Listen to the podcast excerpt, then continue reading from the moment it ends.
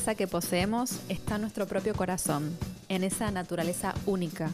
En nuestro interior hay un universo sagrado y complejo que podemos acceder a él con solo cerrar los ojos y sentir nuestra propia esencia.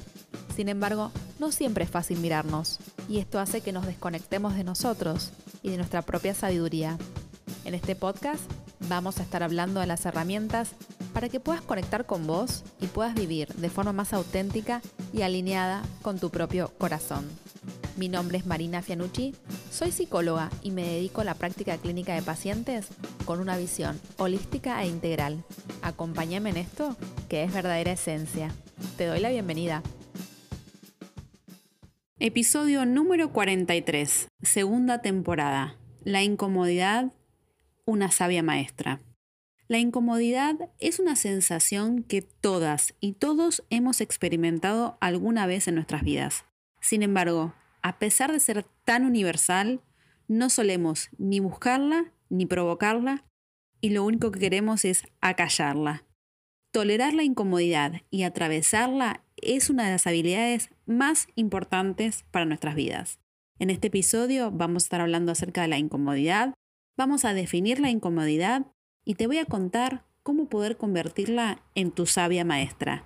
Si te interesa la temática, quédate escuchando. El episodio comienza así. Una de las frases que más me gustó, que la leí de Caroline Means, que tiene muchos libros, eh, uno de sus libros es La enfermedad como camino, dice algo así como que la incomodidad es una sabia maestra. ¿Y por qué? ¿De dónde viene esto? Bueno, primero y principal, nadie se quiere sentir incómodo e incómoda. ¿Y qué es la incomodidad? ¿Cómo se siente la incomodidad? La incomodidad se siente en el cuerpo. La incomodidad se siente como un malestar interno, donde hay sensaciones físicas y hay emociones desagradables. Incomodidad igual sensaciones desagradables. Lo primero que hay que entender en la incomodidad, que la incomodidad es parte de la vida y hasta cumple un factor adaptativo. ¿Qué significa? A ver, eh, la incomodidad es algo que todos y todas vamos a pasar en algún momento de nuestra vida y yo te diría bastante cotidianamente. Y es algo que tenemos que aprovechar, que tenemos que sacarle el jugo. Porque si yo, de alguna manera, tolero esa incomodidad inicial, es lo que me va a dar el paso para evolucionar. Y si yo evoluciono, evoluciono yo como persona y evolucionamos todos como humanidad. Mira qué importante que es atravesar la incomodidad. Y obviamente que es sumamente lindo estar en casa, tapadita con la mantita, tener el control remoto, eh, mirar una peli, estar tranquilas, tener la comidita calentita, no hacer, no hacer ningún tipo de jugada donde yo me puedo sentir incómoda y, donde yo puedo tener sensaciones de incomodidad. Pero la vida no es solamente eso. La vida es justamente salir a la calle y encontrarte con un montón de factores y de cosas que de alguna manera em, nos ponen incómodas y nos invitan a, a ir más allá. Entonces, para mí que lo que tenemos que entender primero y principal, que la incomodidad, uno, es parte de la vida, no se puede quitar, y dos, cumple una función adaptativa. ¿Por qué? Cuando hay necesidades básicas insatisfechas o desbalanceadas, la incomodidad nos avisa que tenemos que hacer algo. Eh, cuando nos sentimos incómodas en el lugar donde estamos, por ejemplo, en nuestro lugar de trabajo, la incomodidad nos dice, che, no sos un árbol, podés moverte, puedes cambiar de trabajo. O cuando estamos en un proceso de crisis. Ustedes saben que las crisis son procesos que lo que tienen como mm, característico y diferencial de otros procesos es que nos sentimos desorientados y desorientadas y no sabemos muy bien cómo responder frente a esas vicisitudes porque los recursos que teníamos antes ahora no nos sirven. Entonces estamos incómodas, tenemos que hacer algo. Y ese hacer algo implica salir de nuestra zona conocida, nuestra zona de confort. Y cuando salimos de nuestra zona de confort, entramos a la zona del aprendizaje. Y el aprendizaje puede ser por momentos como una gran montaña rusa, ¿no? Con ups and downs, con nos vamos para arriba, nos vamos para abajo, como con muchas emociones.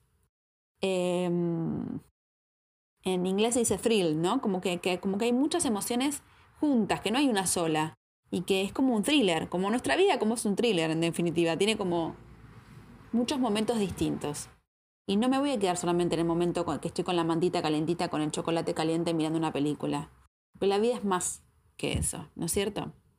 Y me pasaba el otro día charlando, charlando con una paciente que ella está en un momento de su vida donde está cómoda, y a veces el estar cómodo nos impide justamente seguir creciendo o no quiere atravesar ciertas, em, eh, ¿cómo se diría? Bueno, incomodidades iniciales para aprender nuevas habilidades. En la vida adulta, cuando ya aprendimos un montón de cosas, cuando ya nos recibimos, cuando ya tenemos un trabajo formal, em, de alguna manera, o cuando ya sabemos cómo hacer las cosas, exponernos a situaciones donde no sabemos cómo hacer las cosas puede ser hasta vergonzoso, te diré. ¿Y por qué tener vergüenza? Todo lo contrario. Eh, la vida es un aprendizaje constante. Y la vida a veces te pone incómodo o te pone incómoda justamente para que puedas salir de ese lugar y puedas seguir creciendo y seguir avanzando. Bueno, si tenés mucha energía taurina, eh, te encantará esto de la mantita y quedarte comiendo el chocolate caliente. Pero la vida es esto, ¿no? Es transformación. Es escorpio, por así decirlo. Porque si ustedes saben, eh, Tauro es un signo fijo de tierra. Y su opuesto complementario es escorpio. Es esto de, como yo siempre digo, deep waters, aguas empantanadas, en donde se tiene que dar la transformación. Y es como el arquetipo de la flor de loto. La flor de loto nace desde estas aguas de fango y primero está en momentos en, plena oscuridad, en este, en este, agua empantanada y cuando sale, sale como una flor maravillosa sin ningún tipo de mancha. Si alguna vez han visto una flor de loto, es hermosísima. Eh, entonces es como haciendo una analogía con la astrología, que me imagino que si escuchas este, episodio, este, este, podcast, quizás algo sabes de astrología o has escuchado nombrar, y que hay un signo que se llama Tauro y otro signo que se llama Escorpio que son opuestos complementarios, que Tauro pide todo el tiempo que no cambien las cosas y Escorpio es como el gran catalizador, como, buena energía plutoniana, quiere como, como transformarse todo el tiempo. Entonces, sería algo así como salir de la zona taurina de control de estabilidad, donde todo quiero que sea controlado y yo quiero saber cómo es la vida, a el salto escorpiano, donde eh, todo es una transformación constante y a veces nos sentimos como en una coctelera. Y si uno va si uno quiere crecer como persona y si uno quiere entrarse en el camino del autoconocimiento y del crecimiento personal, tiene que saber que para seguir avanzando y seguir evolucionando tenemos que entrar en zonas desconocidas y salir de nuestra zona cómoda. Por ejemplo, y en vez de quedarnos atrapados o atrapadas en la queja y en la inacción, porque a veces el miedo nos, da inacción, la idea sería tomar la valentía como para ver ese miedo, saber que existe y poder atravesarlo. Por ejemplo, cuando estamos en, cuando estamos en búsqueda de pareja. Cuando estamos en una búsqueda de pareja sabemos que generalmente, no digo nunca porque puede ser, no te vienen a tocar el timbre y te dicen, hola, yo soy tu pareja ideal, sino como que tenés que emprender un camino de vincularte con personas y abrirte a nuevas personas y eso te puede dar mucha incomodidad. Y vos decís, ¿para qué? Si yo estaba bien antes, yo tenía mi pareja, ahora tengo que salir y, hacer como un casting, porque de alguna manera puede ser pensado como un casting, ¿no? Pero yo siempre te digo lo siguiente, si vos querés acercarte, tenés un objetivo, una meta por cumplir, tenés que ir acercándote con pequeños pasos a esa meta. Y uno de esos pasos es abrirte lo desconocido y abrirte, estarte receptivo, receptiva a conocer gente nueva, aunque eso te produzca incomodidad. ¿Sí? Entonces, salir del papel de víctima, salir de la, de la autocrítica, salir del miedo y de la parálisis inicial y tomar valentía para poder atravesar esas incomodidades iniciales y hacer cosas que antes no hiciste. Porque justamente, ¿cómo salimos de las crisis? Salimos de las crisis con em, soluciones creativas a que nos pasa. Y como dice Einstein, si querés resultados diferentes, tenés que hacer cosas distintas. No hagas siempre lo mismo. Lo mismo cuando estamos aprendiendo algo, ¿no? Cuando estamos aprendiendo alguna habilidad. Eh, y o, cuando, estamos, cuando estamos tratando de generar un hábito saludable. Por ejemplo, hacer actividad física. Me pasó en la pandemia que, eh, obviamente, como todos, tuvimos que quedar en casa con el confinamiento. Y a mí me encanta ir al gimnasio, me encanta. Me encanta. Cuando se pudo empezar a hacer actividad física al aire libre, lo primero que hice es anotarme en las clases de mi gimnasio que daban en el parque o quedaban en el playón de estacionamiento del gimnasio, porque no se podía abrir con el confinamiento. Qué locura cuando contemos esto más adelante, ¿no? Sabía que no se podía estar en, estado, en espacios cerrados. Entonces, hacíamos actividad física por la mañana, con frío, y, y en lugares donde nunca habíamos hecho. Y por ahí podía ser re incómodo. Pero mi objetivo, ¿cuál era? Hacer actividad física, salir de casa, vincularme con personas, conocer personas nuevas. Y superé esa incomodidad inicial de, ¿me voy a ir a una plaza a hacer actividad física en invierno que hace frío? Sí, ¿por qué no? Te abrigas un poco más y vas. Y, eso implica salir de zona de confort, porque es mucho más lindo quedarte en casa con la mantita, con el chocolate caliente viendo Netflix. Y está bien que si lo haces, pero no todo el tiempo.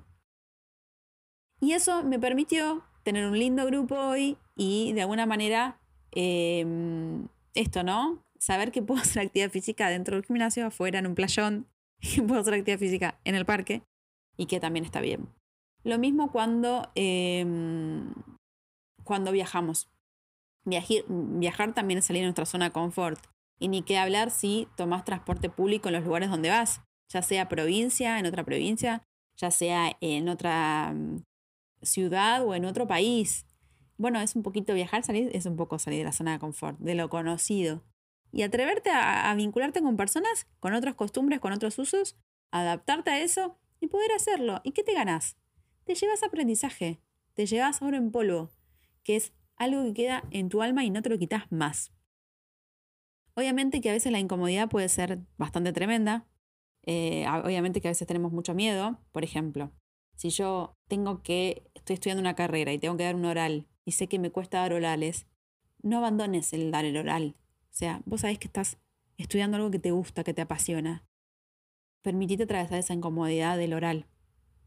Da ese, ese, ese examen. Porque sabes que ese examen te va a acercar más a tu meta. ¿Y tu meta cuál es? Recibirte de, de determinada cosa que estés estudiando. Y por momentos puede ser muy desafiante. Y por otros momentos no tanto. Pero la idea es que aceptes esa incomodidad, te llenes de valor, porque Valor no es el que no tiene miedo. Valor es el que el valiente es aquel que decide atravesar ese miedo y esa incomodidad. Lo que te pido por favor es que no renuncies. Te pido por favor que salgas de esa zona conocida y que ingreses a eh, justamente a la zona de posibilidades.